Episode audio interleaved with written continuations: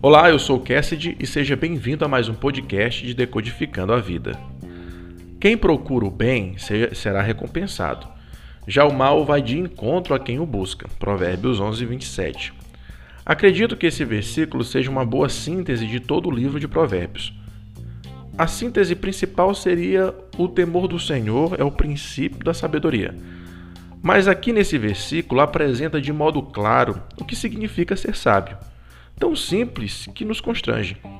No final das contas, o sábio busca o bem sendo recompensado por ele e o tolo recebe o mal por procurá-lo. A sentença é simples, mas na realidade a maioria das pessoas não buscam viver essa simplicidade da sabedoria, pois não viraram a chave em suas mentes. É necessário que haja um comprometimento interior da busca pela sabedoria. Exige-se dedicação para desfrutarmos das recompensas do bem que buscamos. Há pessoas que pensam estar trilhando o caminho do bem, porém estão de encontro com o mal. Há aqueles que sabem que estão fazendo errado por não terem a força necessária para praticar o bem. E outros se entregam de vez para a maldade, e esses são os piores. Todavia, a sabedoria tem apenas um caminho, e é o caminho da verdade. É necessário virar a chave dentro do espírito para ter um estilo de vida que busca o bem a todo custo. Acredite se quiser, porém tudo o que você faz é uma semeadora. Até mesmo não fazendo alguma coisa é fazer algo. Logo, nossas ações estão o tempo todo semeando algo na existência. Cedo ou tarde, a gente vai colher o que a gente planta.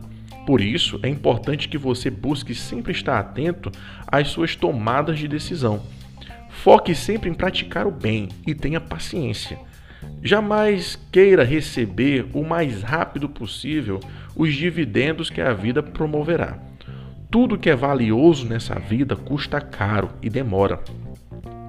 Esse é o motivo de muitas pessoas não prosperarem, pois não buscam desenvolver a virtude da paciência. Por outro lado, jamais fique em dívida com alguém. Todas as vezes que nos beneficiamos de alguma coisa, ficamos em dívida com a vida. Tendo esse entendimento, é necessário sempre estar disposto a oferecer. Quem só quer ganhar aumenta a dívida com a existência, e logo ela demandará sua paga com todas as forças. Se alguém faz um favor para você, procure oferecer ao menos uma singela gratificação, mesmo que seja um copo de suco. Pague suas dívidas, pois elas aumentarão. Conserte o que está quebrado, porque mais coisas se quebrarão. Não adie de fazer o bem, faça agora. Siga esse conselho e será sábio. O código aqui é o seguinte: esteja o tempo inteiro em procura do bem. Sua filosofia de vida deve ser a de alguém que se oferta a todo instante para o bem, como sacrifício a Deus. Entenda cada dia mais que dar é melhor do que receber.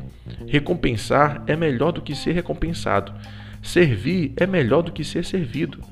É natural que se pense totalmente o contrário. Mas aí é que vem o erro de imaginar que do egoísmo vem a sabedoria. A sabedoria é muito mais altruísta que egoísta. Jamais deixe-se duvidar que tudo que você faz retorna. A programação do universo funciona de modo circular. Aquilo que você planta, você há de colher. Se você planta alegria, colherá júbilo. Se você planta paz, viverá em harmonia. Não estou dizendo que viver desse modo seja fácil. Todavia, é a forma certa de se viver a sabedoria. Jamais canse de praticar o bem. Seja um caçador incansável do bem e certamente você será recompensado abundantemente. Acompanhe o canal do YouTube do Cassie de Carvalho. Lá você encontrará breves reflexões sobre a vida. O nome está na descrição. Esse foi o nosso Decodificando de hoje. Agradeço sua atenção e até a próxima, se Deus quiser. Fica com ele.